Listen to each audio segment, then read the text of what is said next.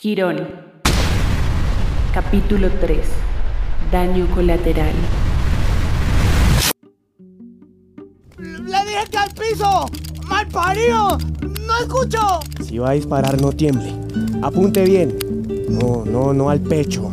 Aquí, a la cabeza, entre los ojos, ahora dispare. Eh, pe- pe- espérate, ¿fue que a ti te despegaron algo del cerebro? Oye, yo ¡No no, se me le... acerque! ¡Al piso! ¡Dispare! ¡Al piso, hijo de puta! ¡Dispare! ¡Dispare de una vez!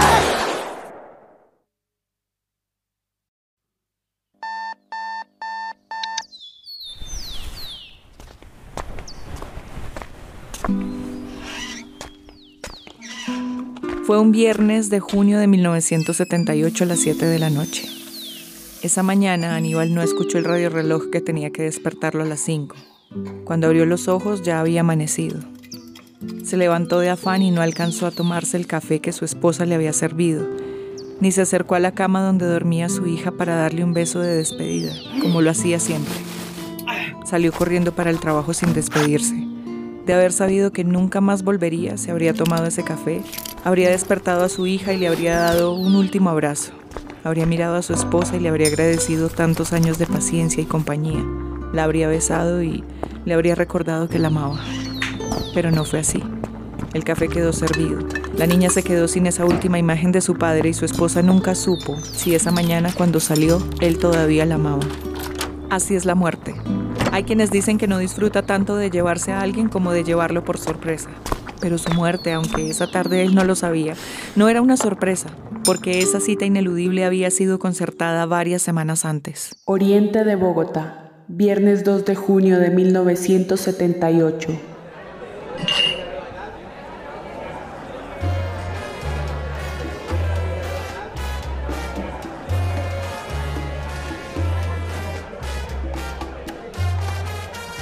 ¿Estás bien?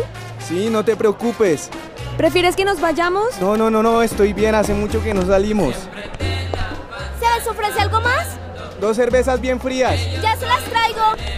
¿Quieres bailar? Ahorita. Mira, ya llegó. Oye, Quirón, llegaste coloradito, papá. Tan cortito como la puerca que tenía mi tío Ophelia en la finca. ya, este bollito, ¿cómo está hoy? Joda, a ustedes sí les ha sentado la compañía, ¿no? ¿Cierto que sí?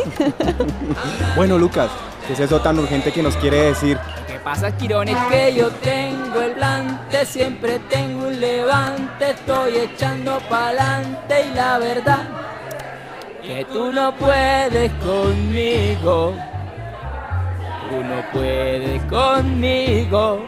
Che, pero como decía mi viejo, primero el uno que el dos. Ah. Ajá, mamá, tráeme una aguilita aquí para esta mesa. Bueno, pelados, les traigo una propuesta a Lobito Corleone, ¿sí saben, no? El padrastro. ¿No cuál la risita? Padrino, huevón. Y bueno, esa vaina, ¿entendiste o no? Son unas propuestas que no pueden decir que no. Tres cervezas para esta mesa. Uy, uy, uy, uy, uy. Gracias, mi vida. Oye, ven acá. ¿Y tú a qué hora sales de camellar? Tarde. Sí, pero ¿a qué hora? Muy tarde. Che, pero dime, ¿a qué hora, oye? Muy, muy tarde. ¿Les traigo algo más? No, ¿eh? estamos bien, muchas gracias. Eh, hola, pero así me gustan. Tú le ariscas. Ey, a ver, Lucas, a ver, concéntrese. ¿Cómo es la cosa?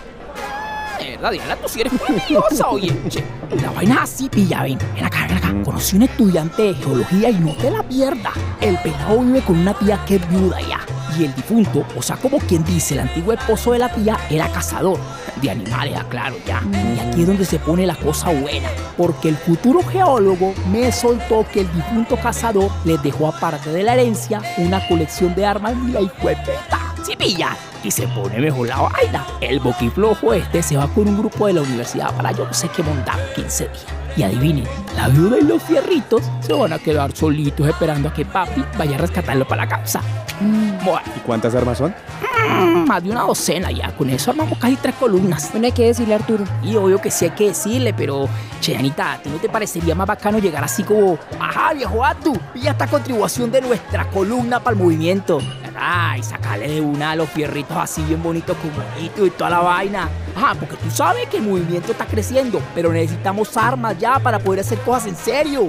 Y bueno, y así que quita que se le olvide la cagada del camión de leche y toda jamondá. ¿eh? ¿Estás seguro que la señora está sola? Hombre, si te digo que mi amigo el geólogo ya me mostró el tiquete que se compró para el viaje.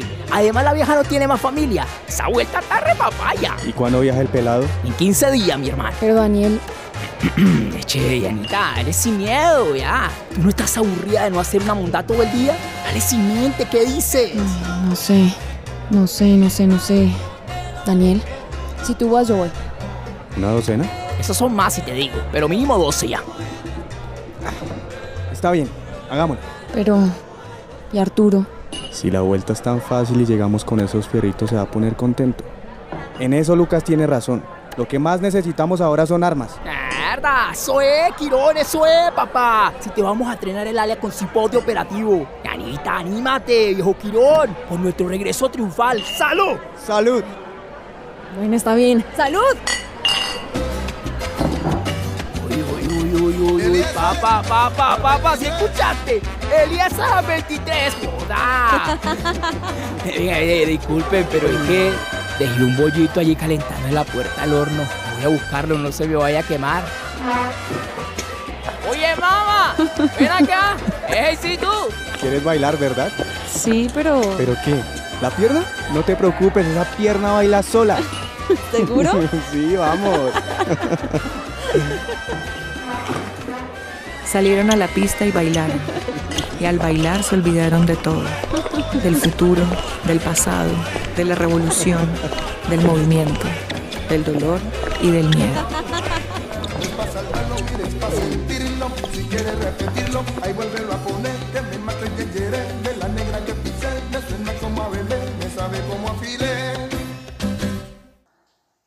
Jockey Club, norte de Bogotá, días después. El primer domingo de junio de 1978, los colombianos fueron a las urnas y escogieron al liberal Julio César Turbay Ayala como nuevo presidente de la República.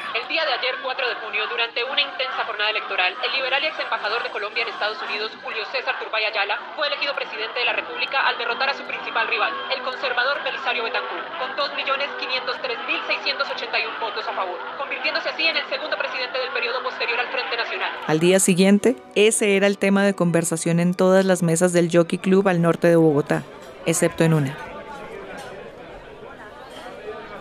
Ni siquiera sé dónde está, si le hace falta algo, si está comiendo bien, no me ha llamado.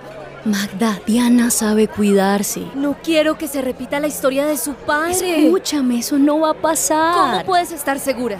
Habla con ella, dile que vuelva a la casa, de pronto a ti si te escucha. Aconsejala, por favor, Clara. Magda, si a mi Magda. niña le llega a pasar algo. tú- Cálmate, por favor, y habla más bajo.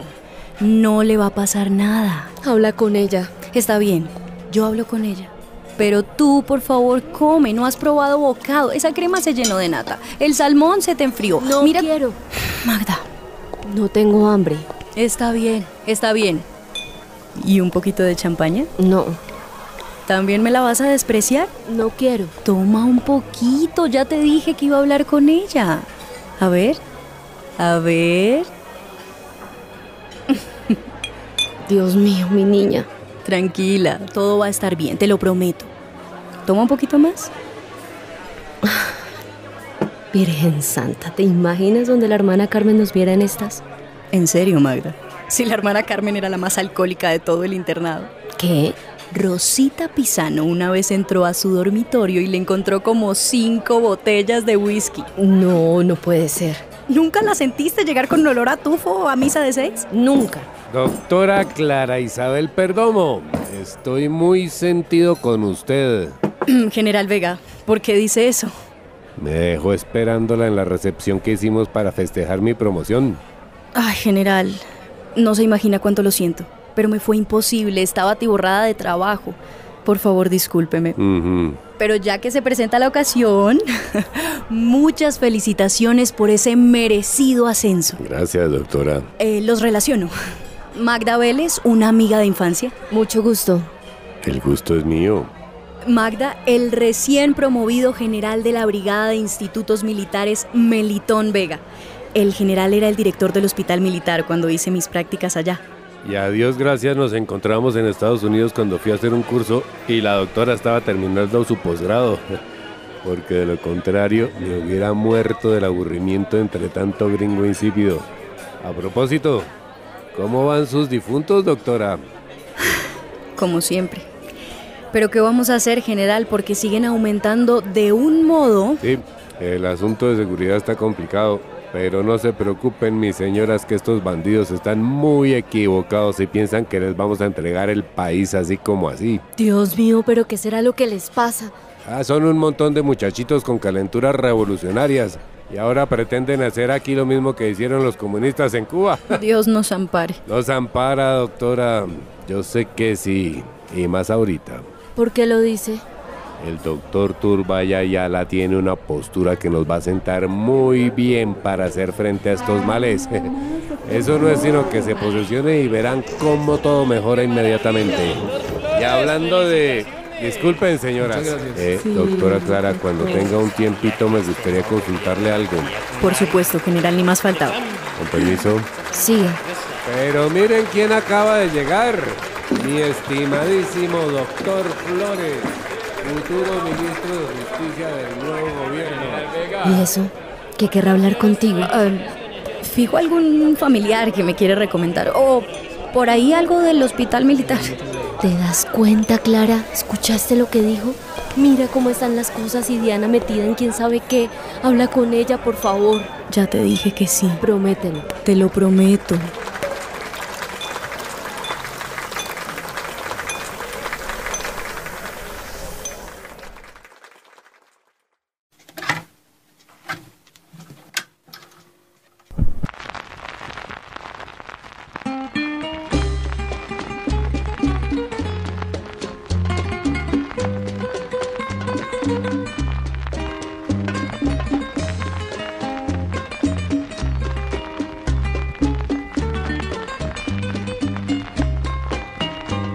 Oye la historia que contóme un día el viejo enterrador de la comarca. Era un amante que por suerte impía su dulce bien le arrebató la parca. Todas las noches iba al cementerio a visitar la tumba de su hermosa. La gente murmuraba con misterio, escapado de la cosa. En una horrenda noche hizo pedazos el mármol de la tumba abandonada. Cavó la tierra y se llevó en sus brazos al rígido esqueleto de la amada. Y allá en la oscuridad más que sombría, delirio fúnebre a la llama incierta sentó a su lado la osamenta fría y celebró sus bodas con la muerta. Me gusta ver girar los acetatos bajo la aguja. Me tranquiliza. Y esta canción en especial me recuerda a alguien. Esta parte de la historia sucedió el primer lunes de diciembre de 1987. Era noche de velitas. Los niños jugaban en la calle y la maldita pólvora estallaba en el cielo. Esa noche, mientras la ciudad celebraba, yo intentaba escribir un nuevo comunicado que Quirón me había encargado, pero era inútil. No lograba concentrarme. Me puse una chaqueta gruesa y me cubrí la cabeza con un gorro de lana para no escuchar las explosiones en el cielo. Caminé. Caminé sin rumbo en medio de la noche. Pasado un tiempo, sin saber cómo, resulté allí, frente a una reja de hierro oxidado en el cementerio del sur. Como se suponía que muchos de los muertos en el palacio no pudieron ser identificados, los enterraron en una fosa común, allí donde iban a dar los cuerpos sin nombre que la ciudad producía a diario. Eso dijo medicina legal. Así fue como esa reja metálica se volvió un lugar de peregrinación. Desde entonces y hasta el día de hoy, todos los lunes en la noche se ven personas colgando flores y velas sobre las mallas que limitan el parque de Matatigres, que construyeron encima de aquella fosa. Y ahí estaba yo, esa noche de velitas de 1987, incrédula de la eficacia de esas letanías sin sentido, incrédula de que mi hermano estuviera ahí, incrédula de que un día por fin supiera la verdad. En un extremo, un hombre vestido de negro sostenía un ramo de rosas blancas. Rezaba. Tenía la mirada perdida y sus ojos brillaban reflejando el pábilo de las velas encendidas. No sé qué, pero algo me impulsó a acercarme. Si por lo menos subir una lápida sería más fácil. Pero así. Hay que confiar que Dios escucha nuestras plegarias, aunque a veces no sepamos a dónde dirigirlas. Mi hermano no creía en Dios. Y la verdad, yo tampoco. Creer no es fácil. No se culpe. Además, Él entiende nuestro dolor, nuestras dudas. Ella tampoco creía, pero no importa. Con mi fe basta. ¿Quién? Isabel, ¿Su esposa? mi prometida. Hoy cumpliríamos exactamente dos años de casados. La ceremonia va a ser ese 7 de diciembre de 1985. Pero un mes antes desapareció. Lo siento mucho. Gracias. ¿Y su hermano Ni siquiera sé si está aquí o si está vivo. qué siente cuando piensa en él? Perdón. Odio la pólvora. No entiendo qué gusto pueden hallarle. Tranquila. Le, le decía que cuando piensa en su hermano, ¿qué siente? Es como si algo en mí supiera que está vivo. Entonces es posible. Yo en cambio comienzo a perder las esperanzas. Tampoco está seguro de que esté acá. Ya no sé. La busqué por todos lados. Pero ellos insisten en que está acá. Ellos. ¿Quiénes? Todos. El ejército, medicina legal, hasta el doctor Umaña Mendoza. Espere. ¿Isabel Bernal? Ella estaba en el Palacio de Justicia. ¿Sí? ¿Cómo lo sabe? Conozco el caso y al doctor Umaña. ¿Su hermano también estuvo en la toma? Mm, mm, no, no, no, no, no. No. Estaba en Armero. Ay, Dios santo. Aquello también fue terrible. Sí.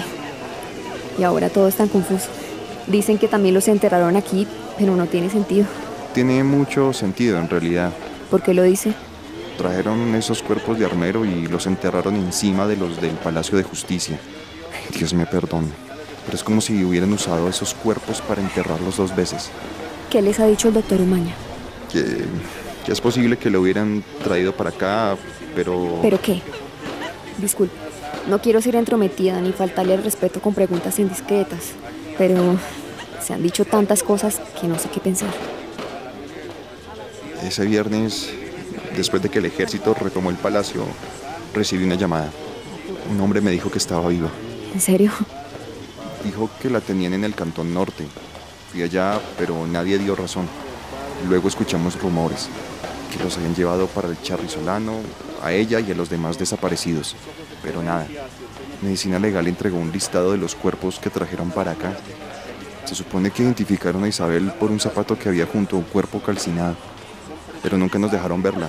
¿Quién era el hombre que llamó? No. No. Se lo pregunto porque alguien así de pronto también sepa algo de los desaparecidos de Armero. No, no sé su nombre, pero era un militar. ¿Sabe cómo podría contactarlo? Ese día le iba a dar una sorpresa.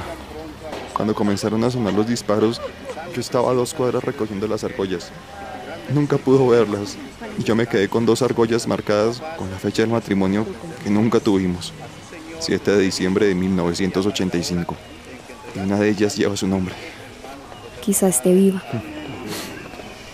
Antes lo creía, pero ahora, cuando pienso en ella, siento un vacío inmenso. Como si ya no estuviera en este mundo. O tal vez es que ya me di por vencido y por eso empecé a venir acá.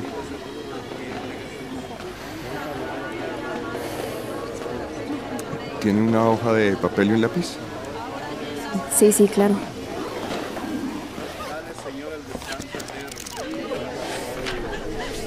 Te traje rosas blancas, como las que habías escogido para el ramo. Feliz aniversario, Isabel.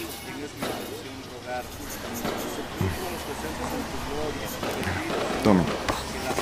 Ojalá usted tenga mejor suerte.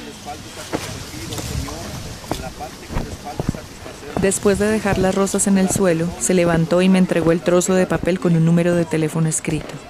Se alejó mientras una vela encendida caía de su mano. Pobre hombre. Tendrían que pasar más de 10 años para que confirmara que ella estaba ahí.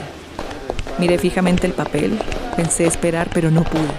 Mientras en el cielo la pólvora estallaba, corrí varias cuadras buscando un teléfono público, hasta que por fin vi una caseta amarilla en una esquina.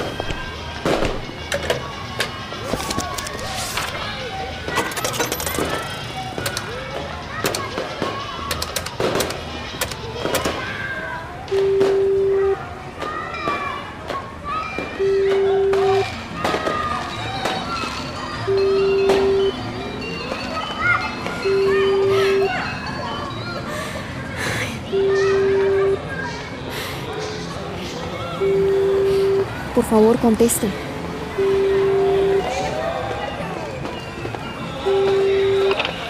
Aló. Aló. ¿Qué, ¿A quién es? Las campanas de la iglesia están sonando.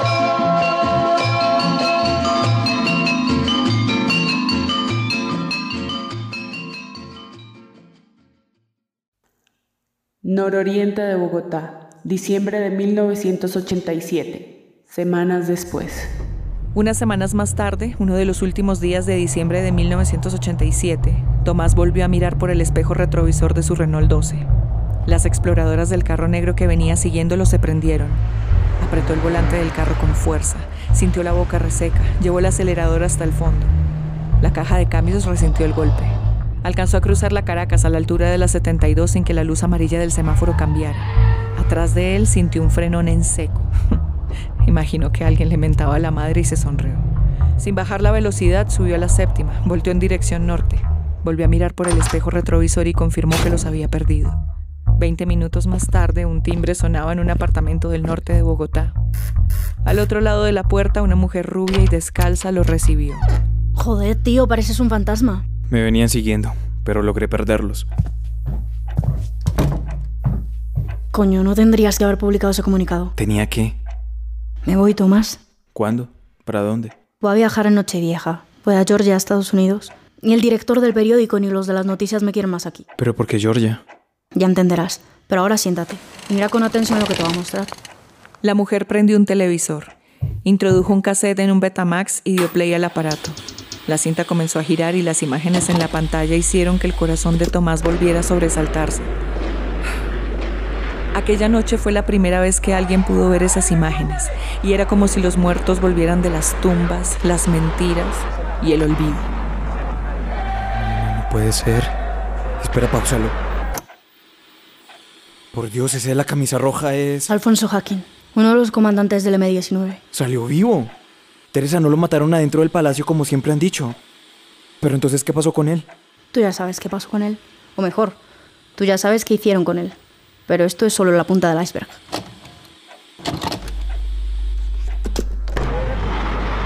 ¿Lo reconoces? ¿A quién?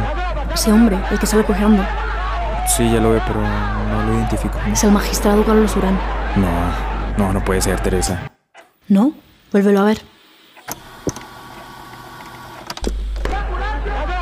Teresa, tienes razón. ¿Pero por qué? Dijeron que había muerto en medio del fuego cruzado dentro del palacio. Ya te diré por qué. Por la misma razón que dejaron morir o mataron al presidente de la Corte Suprema de Justicia. ¿Por qué dices eso, Teresa? ¿Lo has leído? Toma. Legislación y seguridad nacional en América Latina. ¿Qué es esto?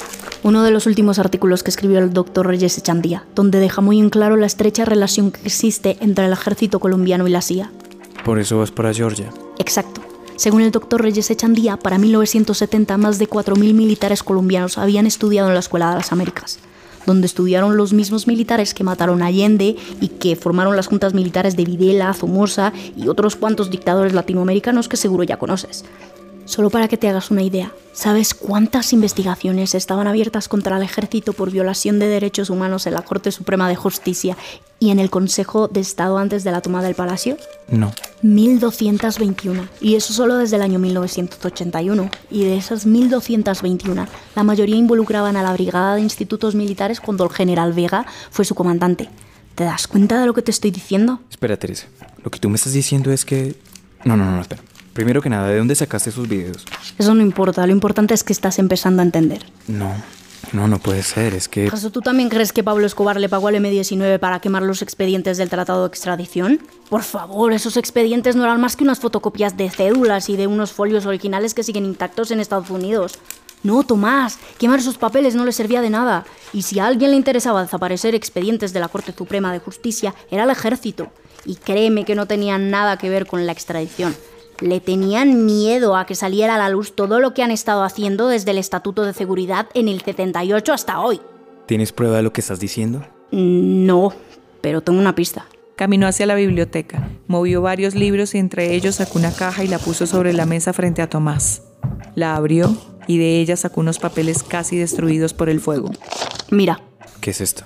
Quizás sea lo único que quedó de la investigación por tortura y violación de derechos humanos que se estaba haciendo en el Consejo Superior de Estado y del cual hacía parte el doctor Carlos Urán.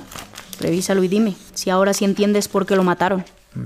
Consejo de Estado, Sala de lo Contencioso Administra... Consejero ponente, Carlos Horacio Urán... Rojas. Carlos Horacio Urán Rojas. Ese era su segundo apellido. Lastimosamente del folio de la investigación solo quedaron estas dos hojas. Y como ves, el fuego consumió algunas partes. Aún así, algo se puede leer. Mira acá. Sujeto... Sexo femenino, 23 años, señales de tortú, mm, equimosis, escoriación en las cuatro extrem- extremidades, supongo, golpes en cabeza, espalda y pecho provoca mm, ob- objetos contundentes, hematoma vientre, espalda parece, provoca golpe, herradura. Ahora lee acá. Sujeto estado gravidez, contusiones en vientre provoca muerte fet- feto.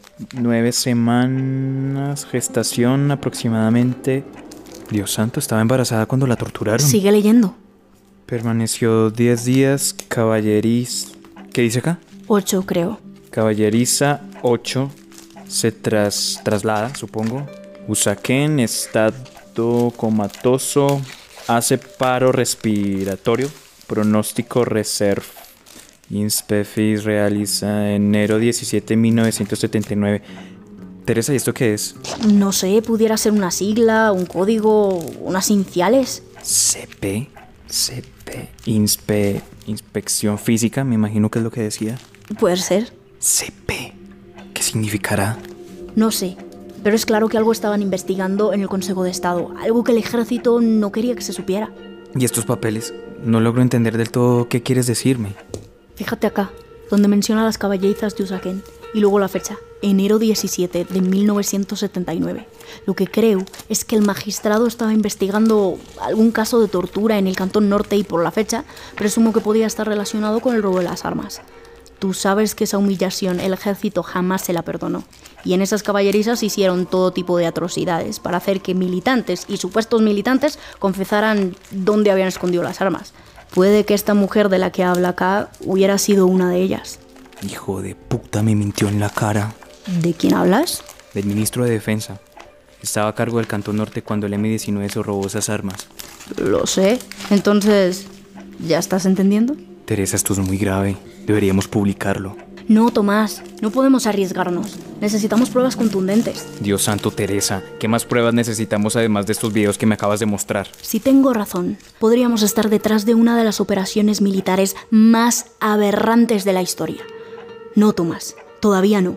Necesitamos seguir investigando. Pero quiero pedirte un favor. ¿Qué? Quiero que conserves estos vídeos y estos documentos. Es muy peligroso que intentes sacarlos del país y no confío en nadie más que en ti.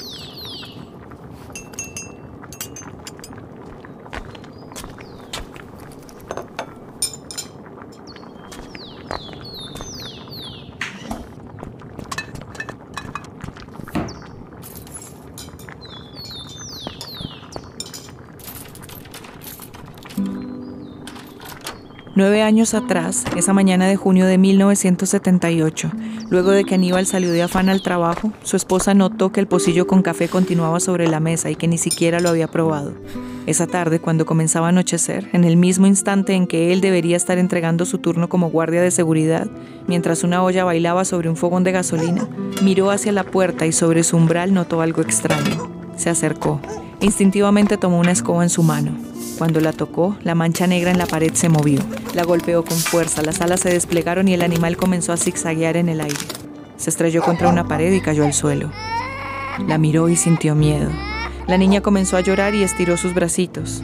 La mujer la alzó y sin saber por qué, también ella comenzó a llorar. Al otro lado de la ciudad, en ese justo instante, otra mujer lloraba mientras Lucas le apuntaba con un arma. Barrio Los Rosales, norte de Bogotá junio de 1978. No me haga nada, por favor, no me hagan nada. ¿Cómo se llama mi señora? As Asunción. Qué bonito nombre, doña Asunción. A ver, míreme a los ojos. Respire profundo. Eso, muy bien, lo está haciendo muy bien. ¿Le parece si le digo a mi compañero que baje el arma? Y su merced va a estar tranquila y no va a hacer ruido, ¿verdad? Sí, señor. Bueno, doña Asunción, confío en usted. Compa, baje el arma. No le apunte más a la señora que ella nos va a colaborar. ¿Verdad, doña Asunción? Sí, señor. Eso, joda, qué diferencia. Ahora sí podemos conversar como la gente civilizada. Oye, ven acá, doñazo. Mi compa y yo sabemos que tu marido, que en paz descanse, dejó unos fierritos por ahí guardaditos. Tú sabes de qué te hablo, ¿no es cierto? Sí. Ah, viste que si no podíamos entender. Ahora ¿Tú serías tan amable de decirnos dónde están? ¿Mm? En el estudio, detrás del escritorio. Muy bien, eso es. Le digo entonces lo que vamos a hacer. Yo voy a ir al estudio y mi compañero se va a quedar acá con usted. Bueno, pero usted estése muy tranquila. No haga ruido y no se le olvide respirar. Pilas ahí, atento a la puerta. Ah, fresco, primo, yo me encargo, pierde cuidado.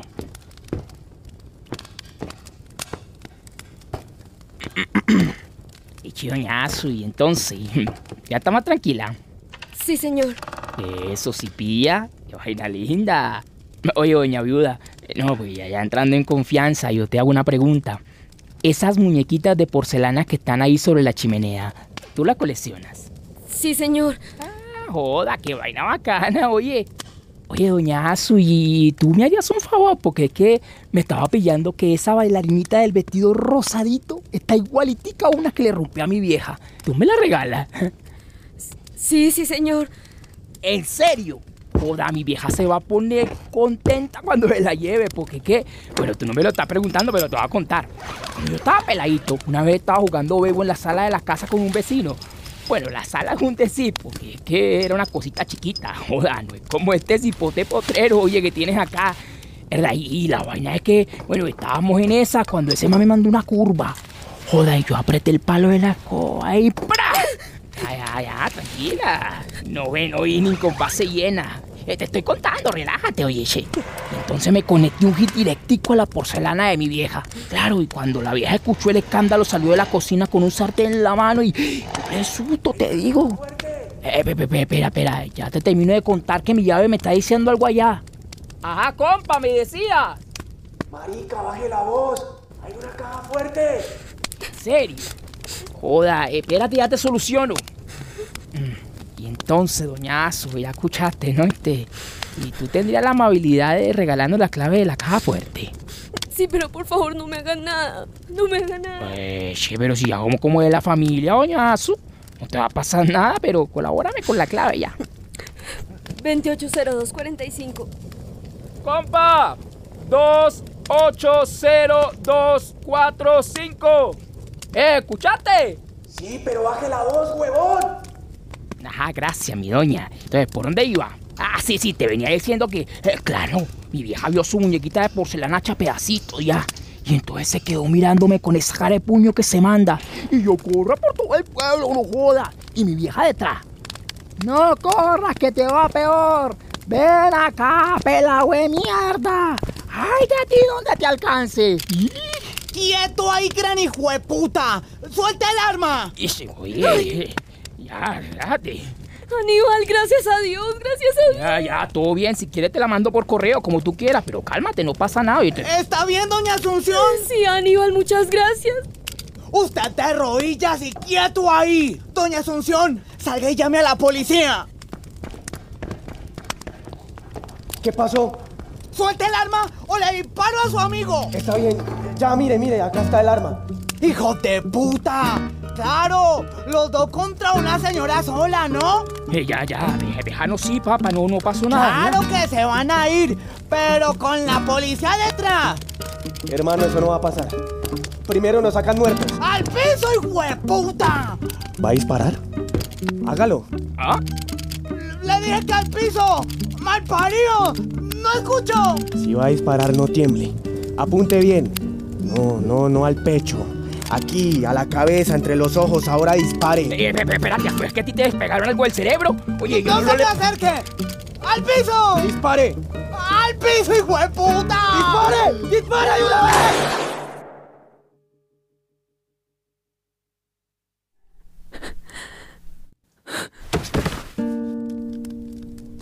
Estaba en el umbral de la puerta de espaldas a Aníbal.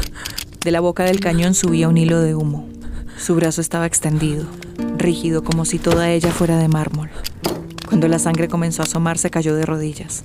Los ojos le brillaban, sus labios temblaban como si tuvieran voluntad propia. Dejó de respirar varios segundos. Quirón se lanzó a abrazarla. Sus manos comenzaron a temblar. Aníbal yacía muerto frente a ella. Diana.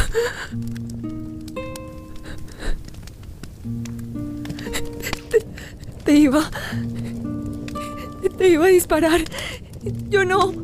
Dios. Dios, ¿qué hice? Tranquila, Diana, tranquila. No, no fue tu culpa. Luca, recoja lo que más pueda y vámonos. Vale, llavecita. Lo maté. Lo maté. No fue tu culpa, Diana, no fue tu culpa. Ay, marica. No es cierto. ¿Qué pasó? Este fierro no tiene bala. Este man nos estaba timando, fue puta. No, no puede ser. No puede ser. Se acercó al cuerpo de Aníbal que yacía boca abajo. Se arrodilló ante él. Sintió como si sus pulmones se estrecharan y entre ellos surgiera un vacío infinito. ¿Qué hice?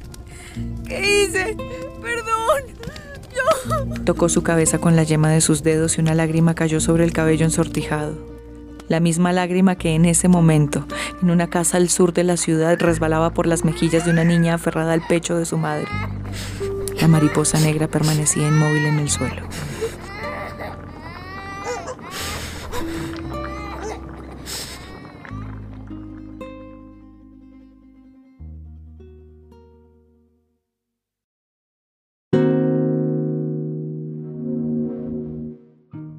Quirón es una serie de ficción histórica en formato podcast, producida por Teatro Capital, con el apoyo de la Facultad de Artes ASAP de la Universidad Distrital Francisco José de Caldas. Se trata de un relato ficcional enmarcado en un contexto histórico real. De ningún modo pretende ser una reproducción fidedigna de los hechos relatados. En este capítulo contamos con las voces de Cirley Martínez, Jonathan Calderón, Jonathan Camero, María Camila Rubiano, Luisa Fernanda Ave, Catherine Castillo, Juan Manuel Francisco Zambrano, Jerica Vargas, Cristian Bayer, Natalia Mendoza Castillo y Amaranta Correa Beltrán. La grabación de la serie fue realizada en estudio Calle 51. Técnico de grabación y registro sonoro, Cristian Gómez. Diseño sonoro, Michels Manchego y Jerica Vargas. Edición sonora, Michels Manchego. Música, Miguel Casas. Diseño visual, María Fernanda Ospina. Quirón ha sido posible gracias al apoyo, acompañamiento y asesoría de las siguientes personas y entidades, cuyos aportes fueron indispensables para la realización de la serie. Ellas y ellos son Dubián Gallego, María Eugenia Vázquez, Pilar Navarrete, Carlos Uribe, Juana Salgado, Marta Sánchez, Camilo Ramírez, Leonardo Rodríguez, Estefanía Ramírez, Catalina Beltrán, Nicolás Martínez, Mateo Guzmán, Lucía Trentini, Melisa Vargas, Jaime Serrano, Luis Javier Agames, Camila Villar,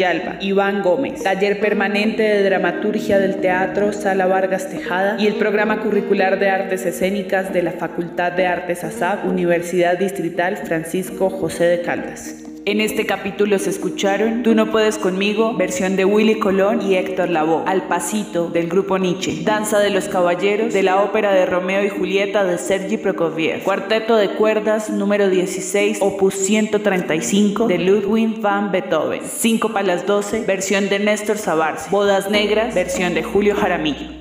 Asistencia de dirección, gestión y producción general Natalia Mendoza Castillo y Amaranta Correa Beltrán. Quirón fue escrita y dirigida por Camilo Sastre. Teatro Capital 2021. Encuéntranos en nuestras redes sociales como arroba Teatro Capital.